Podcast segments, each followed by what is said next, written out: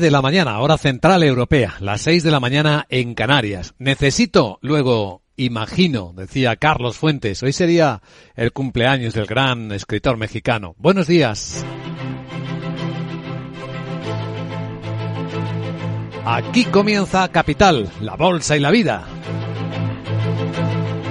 Y despertando este día 11 del 11, el día de los solteros en China, nos encontramos con que sigue la fiesta en los mercados después de que Wall Street celebrara, increíble celebración por cierto, que el dato de inflación moderaba la subida, se quedaba por debajo del 8%. Ahora vemos cómo afecta a Europa y a Asia.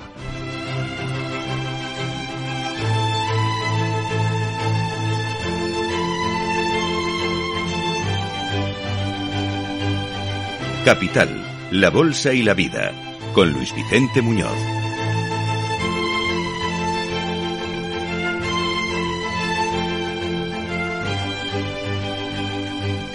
La alegría se contagia, sí, a los mercados de Asia. Estamos viendo rebotes importantes en algunas bolsas del lado asiático del planeta durante buena parte de la noche. Las hemos visto en la bolsa de Hong Kong, en particular, después de las caídas también previas, es el mercado más volátil del, del lado asiático del planeta. Pero ahora mismo la bolsa de Hong Kong, asómbrese, sube un 7,5%. La subida para la bolsa de Shanghai es del 2,5%, aunque hay otra parte de la historia que vamos a contar en los próximos minutos. Y es una sorpresa, un regalito para los chinos en el Día de los Solteros. Y es que parece que ya hoy los hoteles han empezado a aliviar las exigencias de la cuarentena por COVID. Casi sin aviso están empezando a publicarse algunas medidas de alivio, de menores exigencias del control del COVID en China. Es decir, ya no estaríamos en esa exigente política de COVID cero. Empieza a moverse.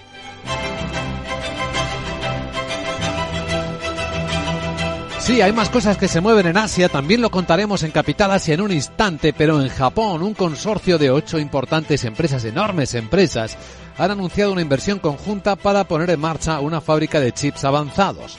No quieren depender tanto de China ni de las compras externas, que ya saben que esos proyectos son largos en el tiempo. Son decisiones que se deben adoptar 10 años antes de lo que se espera que produzcan resultado, como las centrales nucleares. Hoy saben quién es nuestro invitado capital. Estará aquí en directo dentro de una hora el presidente del Foro Nuclear en España, don Ignacio Araluce. Estamos en un momento en el que sin energía nuclear los precios de la electricidad no estarían donde están, sino muchísimo más arriba. Aún así, España, como algún otro país en la Unión Europea, ha puesto fecha, como saben, al fin de la energía nuclear en el año 2035.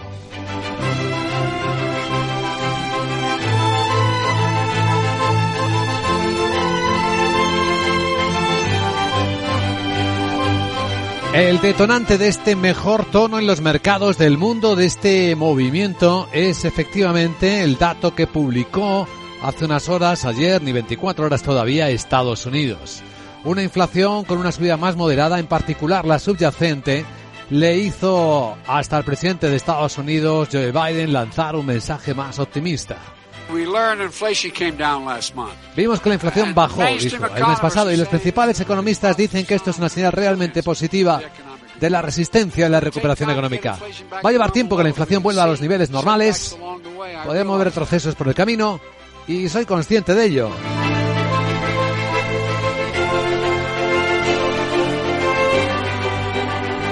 A ver cómo van apareciendo los datos en Europa. Hoy tenemos los de Alemania. En una hora los conoceremos justo cuando poco después la Comisión Europea va a presentar sus eh, propuestas de, bueno, sus objetivos, su previsión de comportamiento macroeconómico para el conjunto de Europa en riesgo serio de, de contracción, como bien vienen escuchando en nuestra antena. Y con los trabajos paralelos eh, de combate contra el cambio climático, ¿han escuchado lo que dice el comisario de Industria, Thierry Betron? Euh, Asegura que nuestra propuesta va a marcar una verdadera diferencia, ya que en 2035, gracias al Euro 7, las emisiones de nitrógeno de los vehículos ligeros deberían reducirse aproximadamente un 35% respecto a lo que hoy tenemos con la norma Euro 6. En el caso de los vehículos pesados es más del 50%.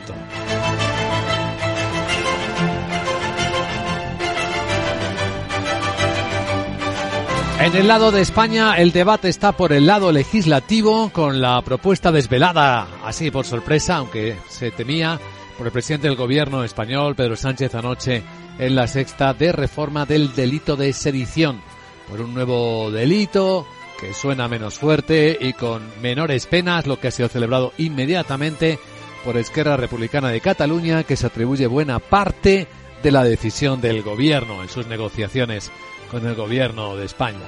Aunque en el lado económico el tema más importante es eh, uno doble. Primero, que el gobierno está buscando la manera también de que la banca extranjera pague el impuesto extraordinario que están preparando en España. Ese que el Banco Central Europeo advirtió que podría afectar a la solvencia de los bancos y que acabarían pagando los clientes. Y lo segundo que también dejó caer es que ese impuesto a la banca puede que no sea temporal. En principio es temporal, pero eh, tendremos que ir viendo a lo largo de los próximos meses y los próximos años. Sí, el impuesto sobre el patrimonio también era temporal. Y miren ustedes, España es uno de los pocos países del mundo que lo mantiene.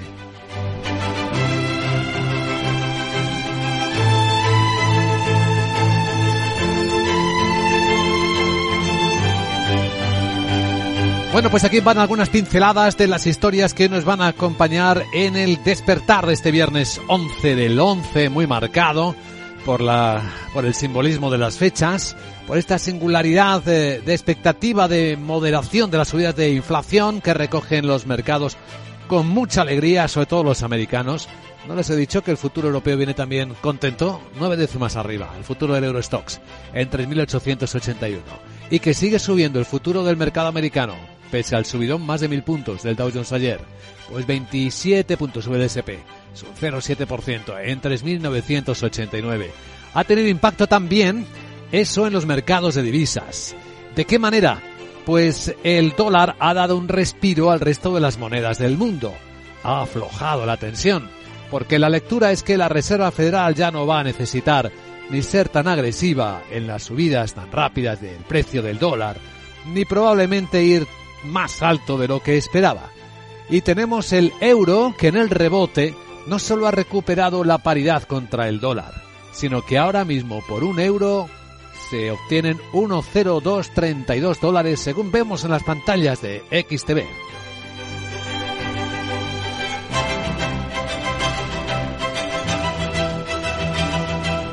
Estos cambios en los mercados también tienen su lado en el precio de la energía. El petróleo vuelve a subir, casi un 3% lo está haciendo ahora de nuevo. Vuelve para arriba el West Texas americano, acercarse a los 90 dólares, 88-83. La onza de oro también ha rebotado, siete décimas, está en 1766 dólares. Y las criptos, ¿qué hay de las criptos después del cripto colapso del que venimos hablando? El rebote es mínimo no se ha recuperado mucha confianza. Algo más en el Ethereum, que está en 1.272 dólares, pero el Bitcoin sigue en 17.300. Ayer estaba 1.000 dólares por debajo al nivel que marca ahora mismo.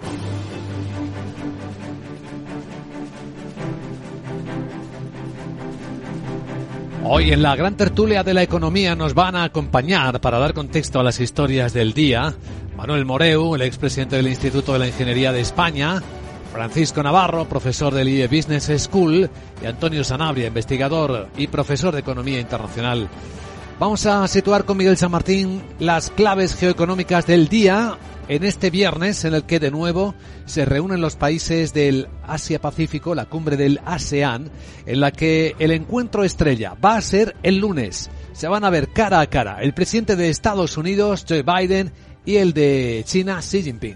Será buenos días antes de la cumbre también del G20, en el primer encuentro entre ambos desde la llegada del estadounidense a la Casa Blanca hace ya dos años. Antes Biden va a intervenir hoy en la COP27 y mañana en esta cumbre de la ASEAN. Según la Casa Blanca, Biden quiere mostrar a China que Estados Unidos está comprometido con la paz y la estabilidad en la región. También abordarán las tensiones en torno al mar de China estima que hay ahí 11.000 millones de barriles de petróleo y que China se disputa esas aguas con varios países. También hablarán de los esfuerzos para mantener y profundizar esa línea de comunicación y gestionar la competencia bilateral de forma responsable. Antes de salir, Biden ha destacado la bajada de la inflación, como hemos escuchado, y también la importancia de que entre en vigor cuanto antes su ley para reducirla.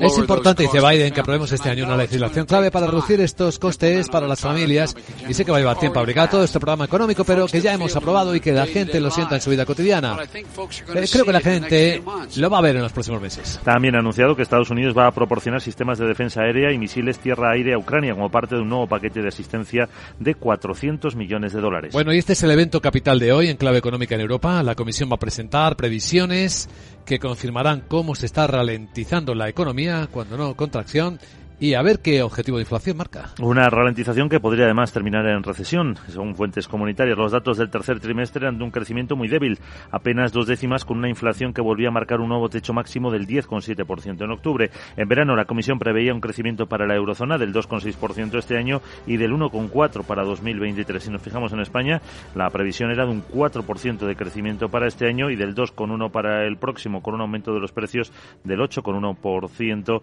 para este ejercicio. Bueno, y tanto los fabricantes de automóviles como aquellas personas que estén pensando en cambiar de coche, furgoneta o camión en los próximos años, tienen que echar un vistazo a la nueva norma de homologación que acaba de presentar la Comisión Europea la llamada vehículos Euro 7, tanto para el diésel como para la gasolina. Y marcará los límites máximos de emisiones contaminantes desde 2025 hasta el 35, cuando ya solo se puedan vender automóviles y furgonetas de cero emisiones en toda la Unión. El reglamento respeta la senda de reducción de esas emisiones y limita aún más las de partículas finas y como novedad el reglamento mm, reducirá los contaminantes que puedan desprender los frenos y las ruedas. Lo explica el comisario de Industria y Mercado Interior, Thierry Breton.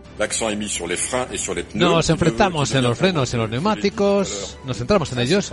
se van a convertir en una de las principales fuentes de contaminación atmosférica. Es un poco contraintuitivo, pero es lo que, en lo que queríamos trabajar, porque es importante. También nos hemos centrado en el aspecto digital para asegurarnos que los vehículos sean limpios. Ya sabe que ha habido ejemplos en el pasado en el que se han producido algunas manipulaciones. Y tenemos que asegurarnos de que las emisiones pueden verificarse en tiempo real. La Euro 7 será así el último estándar para motores y se aplicará durante 10 años, pese a que la Comisión estima que en 2050 el 20% del parque móvil aún rodará con motor térmico. La propuesta tiene que negociarse ahora en el Consejo y en el Parlamento Europeo. Del lado europeo, más de 100.000 funcionarios británicos de varios sectores parece que pueden ir a la huelga este mes si el gobierno no atiende sus peticiones de mejoras. De salariales, pensiones y en sus condiciones laborales. Así lo ha acordado el Sindicato de Servicios Públicos, el mayoritario entre los trabajadores. Los funcionarios piden un aumento salarial del 10%, acorde con la inflación, mejores pensiones y garantías contra el despido, en un momento en el que el Ejecutivo trata de recortar el gasto público. Esta huelga de funcionarios se sumaría a la que también prevé anunciar el Sindicato de Enfermería y las que llevan ya a cabo los trabajadores del transporte. Bueno, y en España ya saben que el debate está muy abierto entre el lado legislativo y el económico. Después de escuchar anoche al presidente del gobierno Pedro Sánchez que lo mismo el impuesto temporal a la banca no es temporal. Así lo ha dicho en una entrevista en la Sexta al plantearle la posibilidad de que ese gravamen puedan convertirse en permanente. Anuncia la revisión del descuento a los carburantes que acaba en diciembre. Reconoce Sánchez que España está en condiciones de sortear la recesión y aporta datos positivos, como la creación de empleo en este mes de noviembre, un crecimiento económico por encima del 4% este ejercicio. Destaca además la recaudación del impuesto a las grandes fortunas. Elevar las rentas, eh, vamos, la tributación en el IRPF para las rentas de capital superiores a los 200.000 euros. La previsión que tiene el Ministerio de Hacienda es que solamente esta medida nos va a suponer un aumento en la recaudación de 175 millones de euros. 175 millones de euros que son los recursos que estamos transfiriendo a las comunidades autónomas para fortalecer la atención primaria. También ha señalado que España está doblegando la curva de la inflación y ahora mismo es después de Francia el país de la eurozona con el IPC más bajo. Precisamente PSOE y Unidas Podemos han registrado varias enmiendas a la proposición de ley que crea gravámenes extraordinarios a la banca y a las compañías energéticas. Y también han metido ahí una para crear un impuesto a las grandes fortunas de más de 3.000 millones de euros que anunciaba el Gobierno. La recaudación obtenida se destinará a financiar políticas de apoyo a los más vulnerables. Según dice la enmienda, la nueva tasa grabará durante dos años los patrimonios superiores a esos 3 millones de euros y será deducible en el impuesto de patrimonio autonómico, por lo que afectará sobre todo a los contribuyentes de las regiones que lo tienen bonificado. El patrimonio neto tendrá, eso sí, un mínimo exento de 700.000 euros y se devengará cada 31 de diciembre.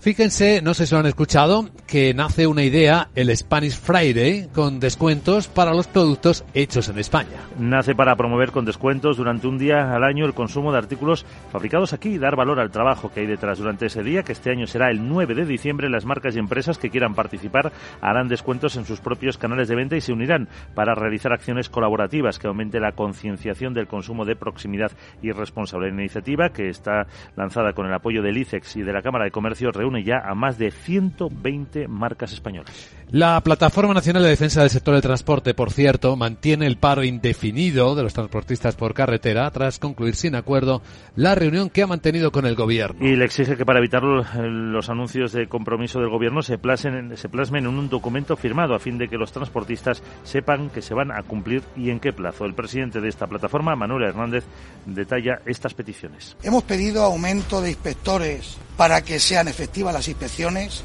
Hemos pedido un plan formal de inspección para que así se demuestre que el cumplimiento de la ley se lleve a cabo mediante pues, las autoridades competentes. Hemos pedido la eliminación de la exención en los contratos de transporte para que trabajando bajo un contrato de transporte no se pueda ser denunciado al cargador, aunque se trabaje por debajo de coste, algo muy importante. El Ministerio de Transporte se ha comprometido a reforzar las inspecciones para garantizar que no se trabaje por debajo de costes, que es una de las principales reivindicaciones. Bueno, y los servicios mínimos para la huelga de hoy viernes en Renfe están entre el 50 y el 75% para trenes de pasajeros. Es la segunda jornada de paros convocados por la CGT en el caso de cercanía, 75% en hora punta y 50 en hora valle, 72% de los aves y trenes de larga distancia y 25 en mercancías, con lo que no llegarán a funcionar más de 200 servicios de carga, lo que supone un impacto negativo para las cadenas de logística de grandes y medianas empresas españolas. Y ahora vamos con la agenda de Sara Bot.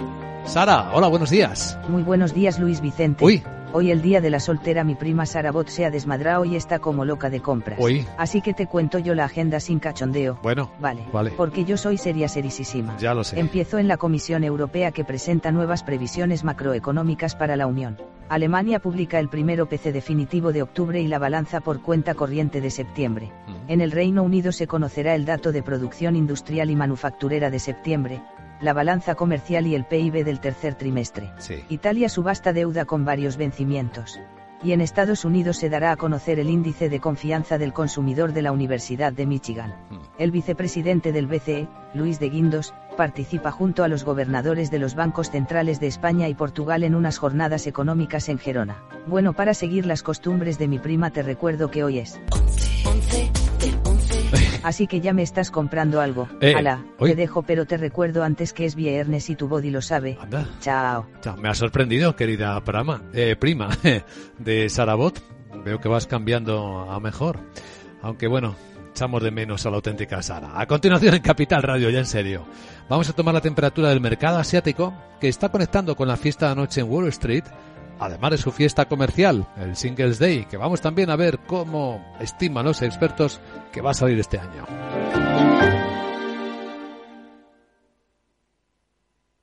Bontobel Asset Management. Calidad suiza con el objetivo de obtener rendimientos superiores a largo plazo. En Bontobel Asset Management siempre estamos a la vanguardia de las inversiones activas en bonos y acciones. Para más información, entre en nuestra página web bontobel.com barra am. Bontobel Asset Management, su especialista global en fondos de inversión. Dos cositas. La primera, me has subido el precio de mi seguro aunque yo nunca he dado un parte. La segunda, yo me voy a la mutua. Vende a la mutua con cualquiera de tus seguros y te bajamos su precio sea cual sea. Llama al 91 555 5555. 91 555 5555. Por esta y muchas cosas más, vente a la mutua. Condiciones en mutua.es.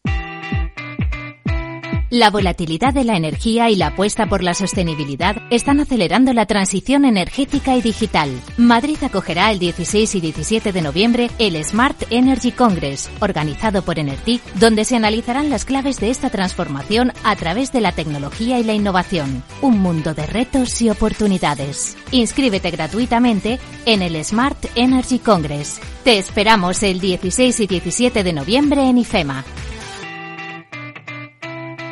Capital, la Bolsa y la Vida, con Luis Vicente Muñoz.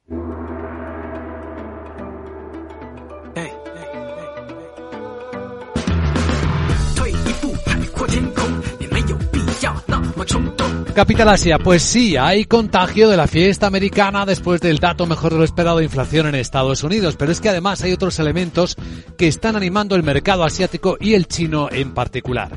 Sigue siendo espectacular la subida de la bolsa de Hong Kong ahora mismo, el 7,2% está subiendo el Hansen, todos los índices chinos por encima del 2%, no solo por lo de Wall Street, sino porque China acaba de confirmar, y lo adelantábamos, que suaviza algunas restricciones del COVID. Por fin, Sandra Torrecillas, buenos días. Buenos días, sí, están llegando en estos momentos las primeras medidas que van a poner en marcha. Van a reducir en dos días el tiempo de cuarentena para los contactos cercanos de los contagiados, de 7 a 5, y para los viajeros que entran en el país, de 10 a 8. Y además van a eliminar la sanción eh, que pesaba sobre las aerolíneas eh, por traer, o por llevar, mejor dicho, a China pasajeros infectados. Y para las empresas esto es importante porque dicen las autoridades chinas que van a hacer todos los esfuerzos para garantizar el flujo logístico hacia las empresas y los parques industriales durante los brotes. Y además dicen que no van a exigir de forma arbitraria a las empresas clave que suspendan la producción. Además van a acelerar la vacunación, especialmente en los ancianos. Y esto está repercutiendo en el mercado, como señalas, en los índices y también en el yuan, que está tocando máximos mensuales tras estas medidas. Bueno, se suavizan, no se eliminan, efectivamente, pero bueno, el mercado suma esto a otras alegrías. ¿Qué tal estará yendo el Día del Soltero, la gran fiesta comercial de China, el 11-11? Pues la palabra clave, según los analistas, este año es plano. Esperan ventas planas, tono plano, ni siquiera el gigante Alibaba ha celebrado ese habitual espectáculo de la gala. Otros años habían actuado grandes estrellas como María Carey o Taylor Swift. Aún así, Alibaba ha dicho que su mercado Tmall va a ofrecer más de 17 millones de productos, 3 millones más que el año pasado y que van a participar 290.000 marcas, que es un récord. El festival eh, tendrá el crecimiento de ventas más débil de su historia. Los analistas de Citi prevén que el valor bruto de la mercancía para este evento oscile entre los 75 5.000 y los 77.000 millones de dólares. Eso supone un crecimiento entre el 0,9 y el 3,6% para Alibaba, unas cifras bastante flojas si las comparamos con las del año pasado con una subida del 8,5 o las de 2020 con subidas del 26%. Para GD.com, rival de Alibaba, sí que esperan eh, subidas superiores en torno al 9%, aunque, aunque aún así bastante por debajo de las cifras de crecimiento del 28% del año pasado. Este Día del Soltero es un barómetro clave de la demanda minorista china y este año el sentimiento de los consumidores está en horas bajas, afectado por esas restricciones de la COVID y también por la desaceleración de la economía. Y además, Alibaba lleva más de un año intentando restarle importancia a este evento, porque detrás está el presidente chino Xi Jinping, que cada vez hace más hincapié en la prosperidad común, que así lo llaman, y en eliminar esas desigualdades de la riqueza y tratan de reprimir lo que el Partido Comunista considera comportamientos excesivos. Consumismo. Bueno, se ha, notado eh, Alibaba, eh, que tiene mercado europeo fuerte, España es uno de sus principales mercados, no ha hecho nada de promoción del Singles Day, por ejemplo, en el mercado nacional. Y claro, esto se conecta, si no va bien el Singles Day, no van a ir bien las exportaciones porque no solo se vende dentro de China, sino que se vendía mucho fuera de China. Puede acabar el año, ya veremos cómo este dato. Sí, ya veremos cómo porque ya hay informes que dicen que noviembre y diciembre, que siempre han sido unos meses habituales de un repunte considerable de las exportaciones chinas, pues este año mm, dudan de que vaya a ser así, porque ya hemos conocido hace unos días cómo las ventas en el mes de octubre al exterior cayeron de forma inesperada esperada porque ha bajado la demanda mundial y además está afectando esos cierres eh, por la COVID, la debilidad del sector inmobiliario y la caída del consumo. Las exportaciones también han caído en todos los sectores, desde juguetes hasta electrodomésticos y la guerra de Rusia en Ucrania también está inhibiendo el gasto europeo en artículos eh, que consideran que no son necesarios. Por ejemplo, la caída de las exportaciones de juguetes se ha acelerado un 18% y los electrodomésticos han bajado un 25%. Y un par de apuntes rápidos del sector tecnológico asiático. Tenemos resultados del fabricante de chips chinos SMIC. Sus ingresos han subido cerca de un 35%, pero se quedan por debajo de lo esperado y además advierte a, a los inversores sobre el impacto que va a tener el control de la exportación de Estados Unidos. Y Japón bueno, ocho empresas japonesas van a invertir 500 millones de dólares para poner en marcha su propia fábrica de chips avanzados. Eh, sí, eh, lo que quieren es crear una empresa que se va a llamar Rapidus y que está constituida en principio por Kiyoshia, Sony, SoftBank, Denso, Toyota, NEC, NTT y el grupo financiero Mitsubishi UFJ. Eh, quieren eh, crear, producir semiconductores de nueva generación y además, eh, según Financial Times, IBM podría aliarse a esta nueva compañía japonesa para contrarrestar el poder de China. Precisamente SoftBank acaba de publicar resultados. Eh, sí, eh, ha registrado pérdidas netas en el primer semestre de más de 900 millones de dólares. Le ha caído sobre todo la valoración de las firmas tecnológicas en las que invierte y Toshiba se ha desplomado su beneficio operativo un 75% en el segundo trimestre y recorta previsiones anuales. Capital Asia.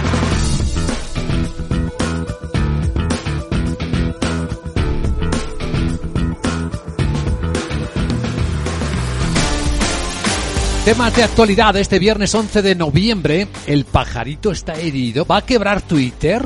¿Dónde, dónde estamos escuchando? ¿Dónde tomamos esta referencia, Laura Blanco? Buenos días. Buenos días. ¿Quiebra la red social Twitter? Pues atención porque Elon Musk deja caer esta posibilidad en su primera llamada con empleados de la empresa, solo dos semanas después de quedarse con la compañía.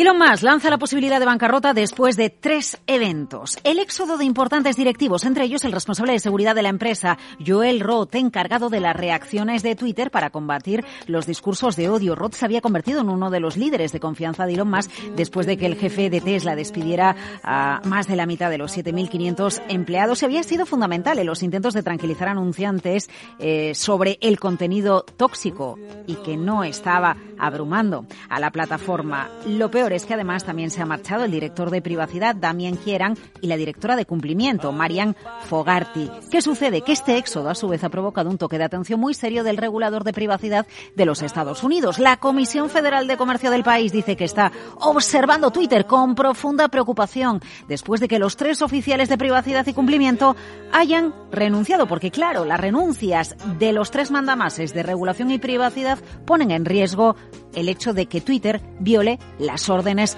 regulatorias. Se intenta tranquilizar a los empleados y el abogado de Elon Musk, Alex Espiro, les dice a algunos empleados, no se preocupen, estamos cumpliendo nuestras obligaciones y mantenemos un diálogo eh, continuo con las autoridades americanas, eso sí. El director de Asuntos Públicos de la FTC, la autoridad regulatoria de Estados Unidos, dice ningún director ejecutivo o empresa está por encima de la ley y las empresas tienen que cumplir con nuestros decretos de consentimiento. Bueno, efectivamente esto llega porque se desconfía de Elon Musk. El caso que tenemos más eh, eh, hechos encima de la mesa que nos hacen desconfiar acerca de si hay un riesgo de quiebra o no en Twitter. Y principalmente son sus cifras, Luis Vicente. 13.000 millones de dólares de deuda, pagos de intereses por 1.200 millones en los próximos 12 meses y un flujo de caja que previsiblemente va a ser negativo. Y muchos rumores que si lo más le dice a los empleados que si no quieren ir, que la renuncia está aceptada. Por cierto, ya no van a poder trabajar en remoto y Bloomberg asegurando que hay fondos que se ofrecen a comprar por 60 centavos de dólar la deuda de Twitter, algo que solo sucede cuando una empresa está a punto de caer. Esto en el capítulo de hoy. del tiempo, anidan los sentimientos, hoy son pájaros de barro que quieren volar. Donde tú ves trabajadores, El Instituto Regional de Seguridad y Salud en el Trabajo lleva 25 años trabajando para prevenir sus riesgos laborales. 25 años comprometido con la vida. Infórmate cómo en el 900-713-123. Comunidad de Madrid. Todos los lunes a las 12, en directo en Capital Radio, la actualidad de personas y empresas en el Foro de los Recursos Humanos, primer espacio en la radio y en Internet dedicado a la gestión de personas y directivos en nuestro país. Voces acreditadas, profesionales del sector, empresas destacadas, empleados, líderes, todo sobre los recursos humanos. En la radio siempre en directo desde hace 18 años. Antena de Oro 2020. El Foro de los Recursos Humanos, los lunes a las 12, con Francisco García Cabello.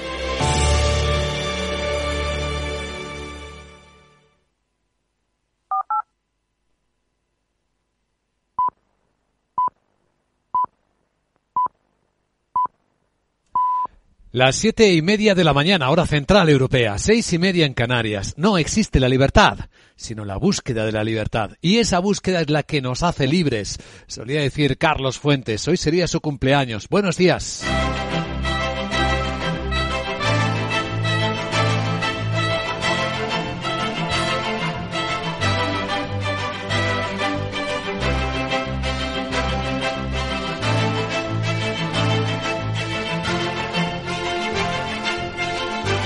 Capital, la Bolsa y la Vida, con Luis Vicente Muñoz.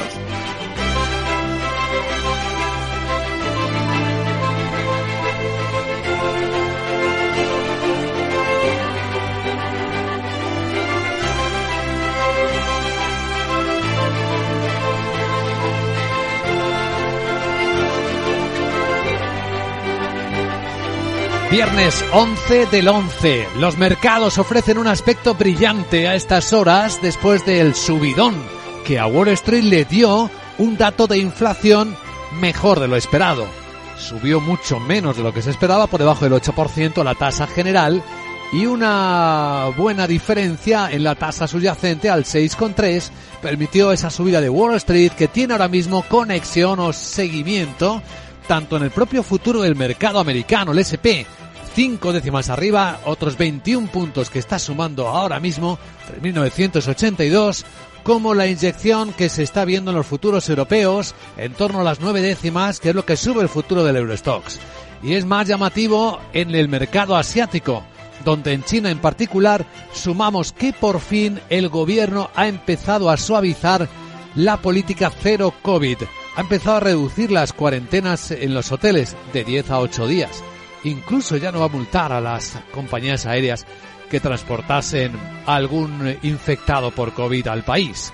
Así que tenemos en este espectáculo de rebote de las bolsas del mundo de esta mañana subidas que en la bolsa de Hong Kong han estado por encima del 7% hasta este minuto y por encima del 2% en el resto de los índices chinos subidas que se acercan al 3% en la bolsa de Tokio, país en el que algunas de las grandes empresas van a poner en marcha la construcción de su propia fábrica de chips, amén de los resultados que van publicando las tecnológicas y que de momento no están defraudando demasiado.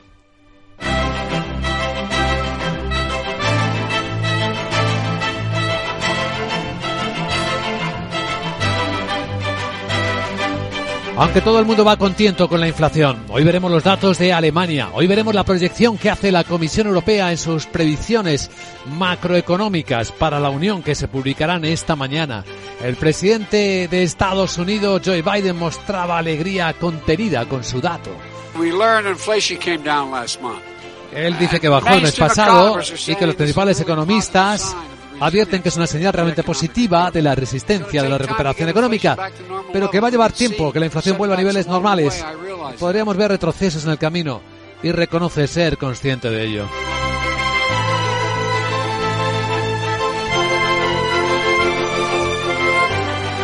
Esa alegría por esta moderación de las subidas de inflación no esconde la preocupación por lo que está ocurriendo en el mundo cripto y que venimos relatando durante la semana. No ha habido mucha recuperación, no hay muchas novedades después de la situación crítica en la que está la plataforma FTX tras la después de echarse atrás Binance en su compra al ver los libros y reconocer que eso está fuera de control. El portavoz de la Casa Blanca, la portavoz Karine Jean-Pierre, incluso hizo un comentario a esta situación crítica. Y reconocía que las criptomonedas corren el riesgo de perjudicar a los, a los ciudadanos de a pie. Uh, Así que esto es algo que claramente vamos a monitorizar, que vemos como un tema importante. Las noticias más recientes subrayan aún más estas preocupaciones, ponen de manifiesto por qué uh, es necesaria una regulación prudente de las criptomonedas. La Casa Blanca, junto con las agencias pertinentes, va a seguir de cerca esta situación. Mientras que en España, en el lado económico, la inquietud crece en el sector financiero, después de que anoche en la televisión, en la sexta, el presidente del gobierno Pedro Sánchez sugiriera que el impuesto especial a la banca, lo mismo no es temporal. En principio es temporal. Pero eh, tendremos que ir viendo a lo largo de los próximos meses y los próximos años. Con las novedades que conocen ya de las últimas horas, que tendrá fórmula también para grabar la actividad de la banca extranjera en España. Puede ser disuasorio para algunos bancos que operen en el país. Bueno, tenemos esto y la amenaza del paro de los transportistas que sigue ahí tras la reunión de la plataforma de defensa del sector del transporte, esta plataforma minoritaria que lo convocó y que lo mantiene según su presidente Manuel Hernández tras hablar con el gobierno. Ahora falta la contestación de si finalmente están dispuestos a, a que antes del domingo a las 12 de la noche pues haya un documento que diera lugar con unos compromisos serios y firmados de lo más necesario y lo más relevante para poder pues llegar a tomar otra decisión distinta a la que ahora mismo está tomada. Hoy en Capital Radio seguiremos los precios de todo, de la energía también. Es una semana de subidas generalizadas. Hoy además el precio del petróleo está encareciéndose más del 2%, así que en los repostajes de las gasolineras el fin de semana lo vamos a notar. Hoy va a estar con nosotros, es nuestro invitado capital, el presidente del Foro Nuclear, Ignacio Araluce, para examinar la escena desde su perspectiva. Saben ustedes que cerca de la quinta parte de la energía en España es nuclear, está producida por centrales nucleares. ¿Qué pasaría si no estuvieran? Porque van a dejar de estar en el año 2035. A las 8 y 10, 7 y 10 en Canarias estará con nosotros. Antes vamos a seguir situando claves de la actualidad que incluyen no solo las noticias de las historias de las empresas o la situación de los mercados, incluimos, por cierto, entre ellas el, el descanso en la fortaleza del dólar que ha dado a las monedas de todo el mundo y que le ha permitido al euro no solo recuperar la paridad en las últimas horas, sino volver a ponerse por encima. En las pantallas de XTV un euro se cambia por 1,0215 dólares. Por cierto, que la onza de oro también ha subido a 1.760 dólares.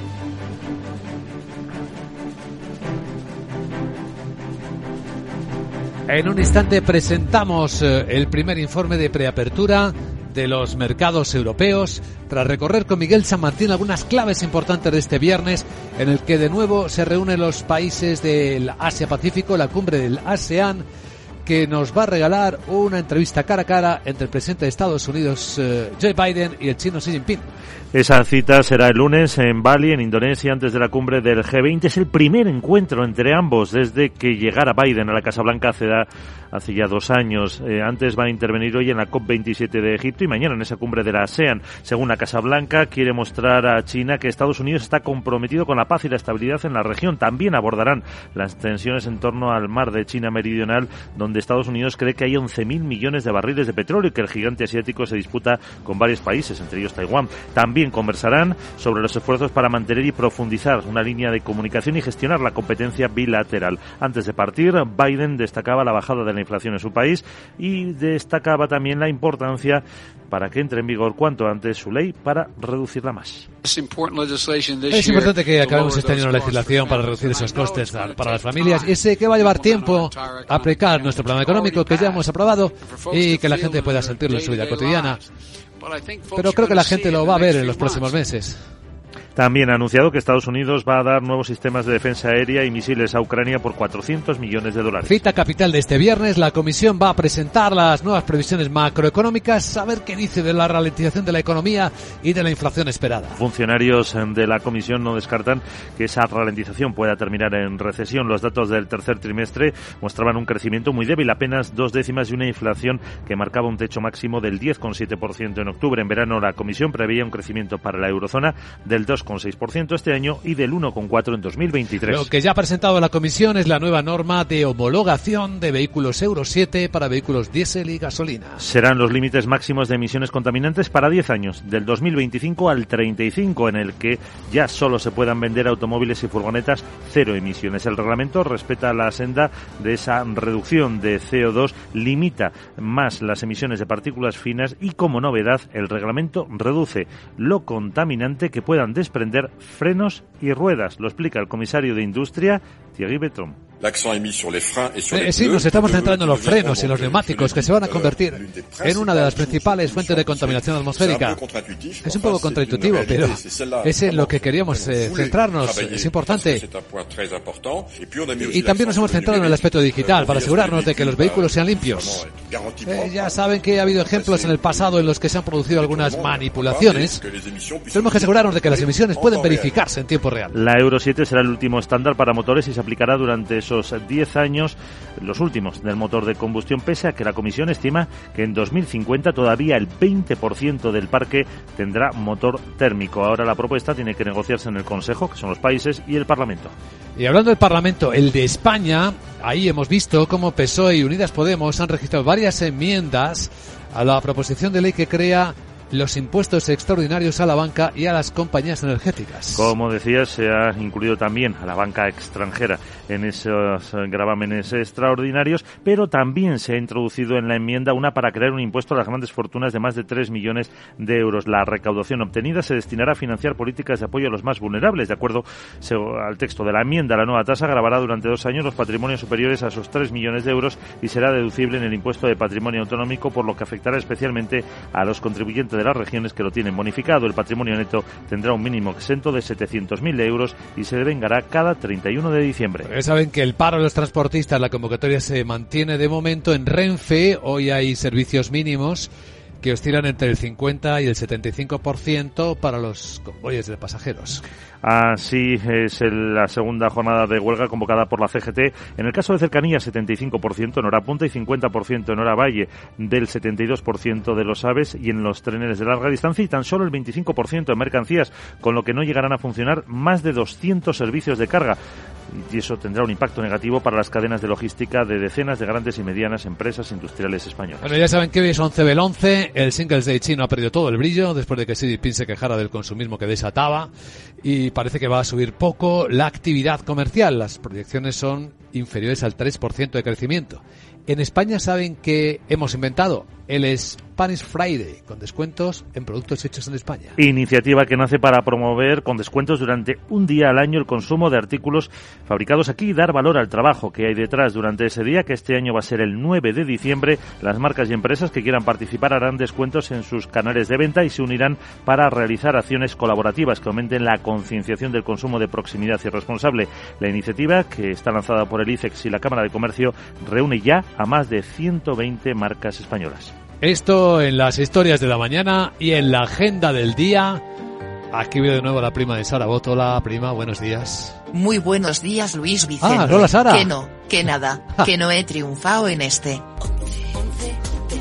Has vuelto. Y es que aunque estoy soltera no me han regalado nada así que he vuelto por aquí para contarte que es viernes y que empiezo mi agenda en la Comisión Europea que presenta nuevas previsiones macroeconómicas para la Unión. Alemania publica el IPC definitivo de octubre y la balanza por cuenta corriente de septiembre. En el Reino Unido se conocerá el dato de producción industrial y manufacturera de septiembre, la balanza comercial y el PIB del tercer trimestre. Italia subasta deuda con varios vencimientos. Y en Estados Unidos se dará a conocer el índice de confianza del consumidor de la Universidad de Michigan. El vicepresidente del BC, Luis de Windows, participa junto a los gobernadores de los bancos centrales de España y Portugal en unas jornadas económicas en Gerona. Bueno como también hoy es el Día Mundial del Shopping tendré que hacer los honores y ver qué puedo pillar por ahí.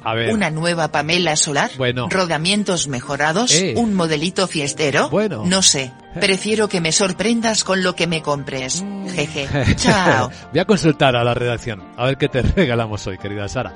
Pero después de tomar la temperatura los mercados, que vienen subiendo por todo el mundo, a continuación, informe de preapertura de las bolsas de Europa y sus protagonistas.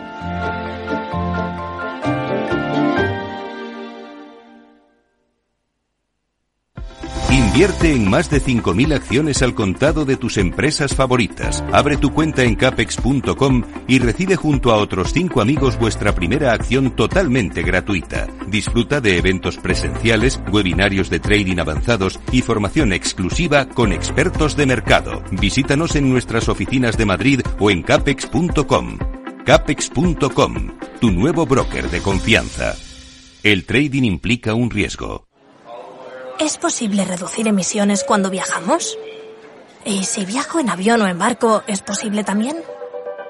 En Repsol estamos desarrollando soluciones como el hidrógeno renovable, una fuente energética que ofrece diferentes usos, como la producción de combustibles sintéticos que ayudarán a reducir las emisiones de los transportes aéreo y marítimo.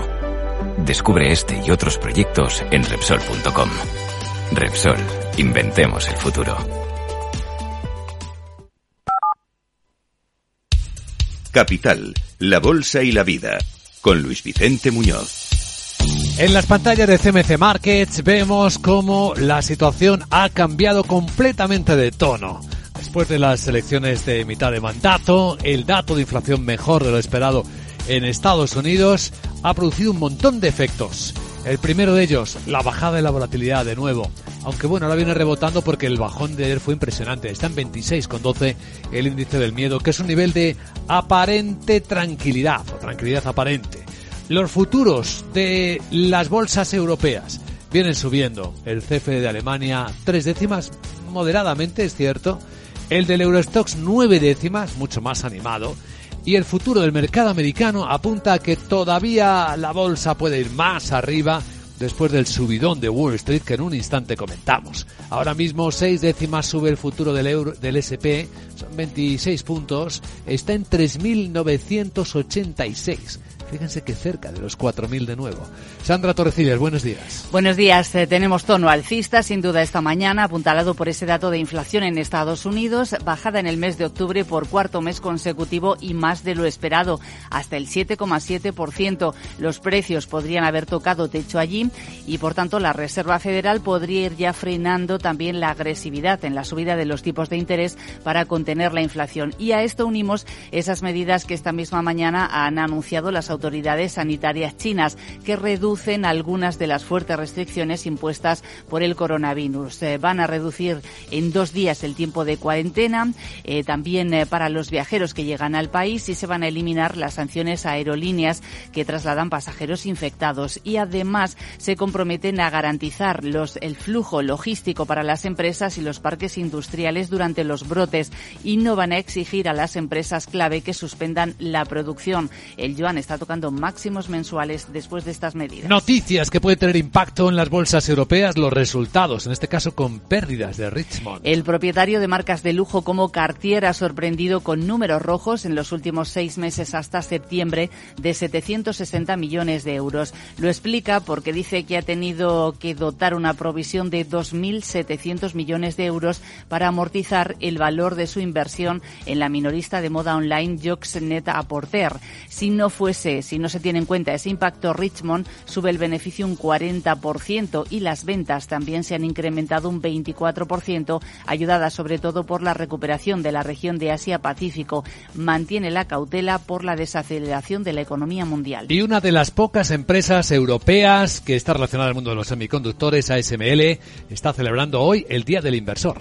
El proveedor de equipos para fabricantes de chips se va a lanzar un programa de recompra de acciones por 12.000 millones millones de euros hasta 2025 y además mejora la previsión de beneficios hasta ese año. Prevé que los ingresos sean entre 30.000 y 40.000 millones de euros frente a la estimación anterior de entre 24.000 y 30.000. La empresa que tiene más pedidos de sus equipos de los que puede suministrar prevé una década de crecimiento y sigue adelante con sus planes para ampliar la capacidad a pesar de la incertidumbre. Y luego al cotizar resultados de españolas publicados al cierre. Sí, porque fueron varias, entre ellas ACS que ha ganado 480 millones hasta septiembre con la cartera en máximos históricos. Merlin ha duplicado beneficio neto y ha aprobado un dividendo de 0,20 euros. El grupo San José ha ganado un 11% más hasta septiembre y sin embargo eh, Talgo eh, ha reducido el beneficio un 56% por la subida de precios y problemas de suministro. También CAF ha logrado un beneficio de 34 millones de euros, que es una caída de un 41%. A continuación, las claves del subidón Wall Street.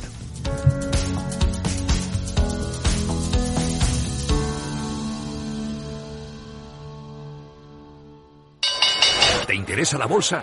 Compra y vende acciones o ETF sin comisiones hasta 100.000 euros al mes. ¿Has oído bien? Sin comisiones. Más de 550.000 clientes ya confían en XTB. Abre tu cuenta totalmente online. Un broker, muchas posibilidades. XTB.com.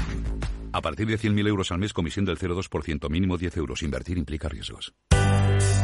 Sí, porque fue un subidón al cierre, Miguel.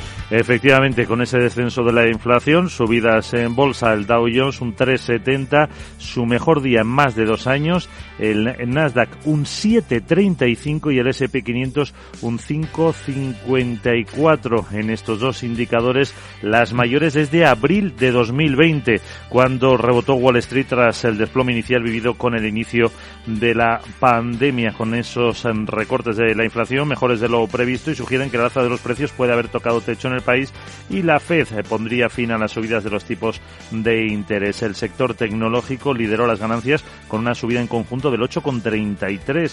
La mayor firma estadounidense por capitalización bursátil, Apple, se disparó un 8,96. Salesforce un 10 y fueron los que encabezaron las ganancias en el Dow. También avances del 8 para Microsoft o Intel. Eh, otros gigantes de Silicon Valley que no están en el Dow, como Amazon, subió un 12, Meta un 10 o Alphabet un 7 y medio. También avances en el mercado cripto. Tras la caída provocada por el colapso de la plataforma FTX, el Bitcoin subía más de un 13%, casi casi 18 mil dólares. En el, en el S&P 500, Invesco, otro 18% de subida. La empresa de casinos, Caesars, otro 10 18. Eh, eso sí, el farolillo rojo, McKesson Corporation, que se dejaba un 4, o Altria, la energética, que se dejaba más de un 2. También caía la rentabilidad del bono estadounidense a, dos, eh, a 10 años al 3,82% y el petróleo subía hasta el más o menos 86 dólares y medio el barril de West Texas. Ahora algunas claves también de cómo esto se está conectando con el mercado asiático. Vamos a tomar la temperatura ya en la última hora, las subidas de Asia.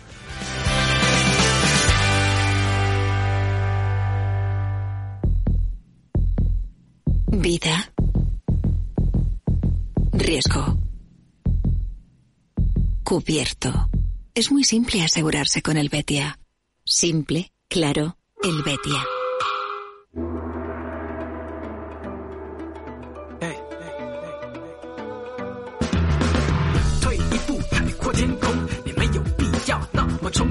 Porque el subidón americano tiene también su par en eh, China. Hong Kong está subiendo el 7,3% y más del 2% de los principales índices chinos por la historia que venimos avanzando desde primera hora hoy de nuestro programa, cómo el gobierno chino ha empezado a aliviar las restricciones en su política de COVID-0, va reduciendo ligeramente los días de cuarentena en los hoteles, incluso eliminando multas a las aerolíneas que transportan pasajeros infectados. En el resto de Asia también en buen tono, Tokio sube, ha subido un 3% al cierre, Corea del Sur el 3,4% está subiendo en este instante.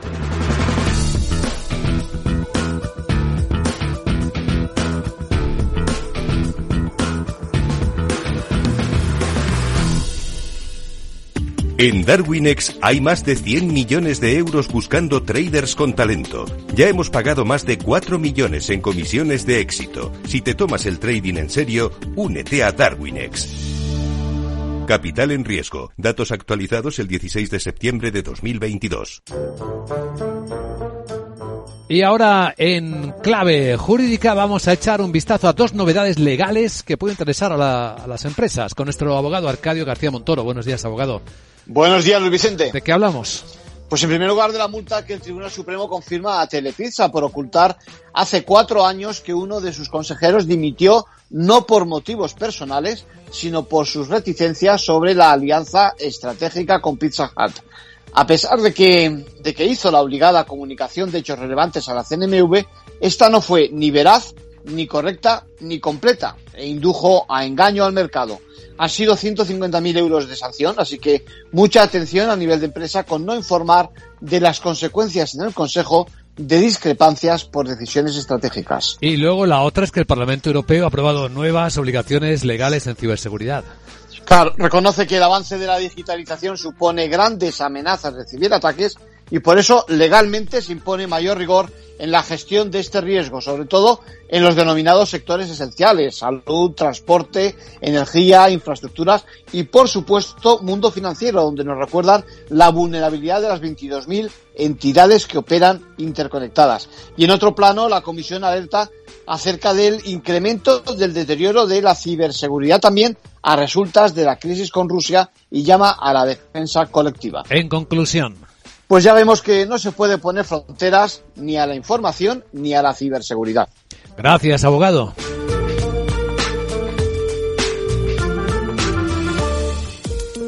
Los ataques que comprometen los sistemas de información causan daños no solo con brechas de datos y operaciones no confiables, sino también daños físicos en las instalaciones o peor aún, a las personas que dependen de esas instalaciones. Por ello, una seguridad Zero Trust como la ofrecida por Zscaler garantiza la confianza en la red y frena los ataques maliciosos. Descubra más en zscaler.es. CaixaBank patrocina este espacio. Y ahora un vistazo a la prensa financiera. Wall Street Journal sigue incorporando información sobre los resultados de las elecciones de mitad de mandato en Estados Unidos. Dice que el Senado sigue sacudido, ahora mismo 48 asientos demócratas frente a 49 republicanos. Va avanzando un poquito el Partido Republicano en su mayoría. Dedica información al subidón del Dow Jones de 1.200 puntos eh, por las señales de alivio de la inflación. Es el mayor repunte desde el año 2020 y habla de cómo esto pues está cambiando un poco ahora mismo el esquema. Pero hay empresas americanas gigantes que muestran de nuevo los problemas. Y hoy cuenta el Wall Street Journal que Amazon ha puesto en marcha una reducción de costes bastante importante. Su CEO Andy Jassy está liderando esta revisión que incluye la unidad de dispositivos, es decir, está revisando el Alexa. Dice que ha tenido una pérdida operativa anual de 5.000 millones de dólares en algunos años recientes. Habla también de Elon Musk como ha dejado en el aire la posibilidad de que Twitter pueda quebrar, pueda entrar en bancarrota si siguen los abandonos, las huidas de anunciantes y de usuarios, además de directivos, aunque ha dicho al personal que no quiera ir que, que acepta la renuncia inmediatamente. Financial Times se ocupa en portada de cómo los activos de FTX, la plataforma cripto, han sido congelados por el regulador de Bahamas, mientras el intercambio de criptomonedas lucha por sobrevivir, dice el diario británico que también cuenta cómo el matrimonio de conveniencia de Donald Trump y Rupert Murdoch se ha roto después de las elecciones intermedias en los Estados Unidos. Habla de los inversores de Apple que están buscando votos sobre la posibilidad de que haya sindicatos en la compañía, eh, mejor defensa de los derechos humanos y teletrabajo. ¿Y qué más? Pues vamos a verlo en los diarios económicos españoles. Eh, Guillermo Luna, buenos días. Muy buenos días. En cinco días leemos que CaixaBank confía a Deloitte su drenaje inmobiliario. El contrato alcanza los 4.000 millones y es la mayor licitación del año. Hasta ahora gestionaba los activos Servia Habitat. Por otro lado, Calviño amplía a la banca extranjera el impuesto al sector. Se aplicará a cualquier entidad bajo el paraguas del Banco Central Europeo y extiende el gravamen a mineras y petroleras. El colapso de FTX abre una nueva era para la industria de los criptoactivos. La quinta plataforma mundial se hunde en seis días. Las firmas están obligadas a incrementar su transparencia y la crisis está impactando en gigantes como BlackRock, que por cierto su CEO está acusado de desviar el dinero de los clientes. Wall Street vive su, su mejor día en dos años con la bajada del IPC, mientras que Mediaset refuerza a Borja Prado como mando editorial de su línea. En el economista.es, el control de la inflación abre un potencial alcista del SP500 del 10%, el IPC en octubre de Estados Unidos cae al 7,7%, tres décimas por debajo de la previsión, y en expansión el gobierno español desoye al Banco Central Europeo y a Bruselas llega el impuestazo a bancos y energéticas y Repsol, Endesa e Iberdrola lucharán contra el impuesto. También hablan del pánico en las criptos tras el colapso de la plataforma FTX. En Confidencial, les dice el Confidencial que Hacienda quiere recaudar 400 millones más de lo previsto con el impuesto a los bancos. CaixaBank ha patrocinado este espacio. En CaixaBank sabemos lo importante que es sentir que hay alguien a tu lado. Por eso queremos estar cerca de ti. Estés donde estés para acompañarte en todo lo que importa. CaixaBank. Tú y yo. Nosotros. CaixaBank. Empresa colaboradora de Mobile World Capital Barcelona. Desde el 17 de octubre, protégete doblemente ante la gripe y el COVID. Si tienes más de 60 años o perteneces a algún grupo de riesgo o eres personal sanitario y sociosanitario, pide cita en tu centro de salud o punto de vacunación. En la web de la Comunidad de Madrid podrás informarte del plan de vacunación de refuerzo de la gripe y el COVID. Comunidad de Madrid. Capital Radio. ¿Sabes cuál es el mejor dial para escuchar Capital Radio? Tu móvil. Ya tienes disponibles las versiones de iOS y Android de Capital Radio. Y si quieres escucharlas en tu coche, lo tienes muy fácil. Empareja el Bluetooth de tu coche con tu móvil o tableta, entra en la app de Capital Radio y ya lo tienes. Escucha Capital Radio en digital. Y si te preguntan qué escuchas, no lo dudes. Capital Radio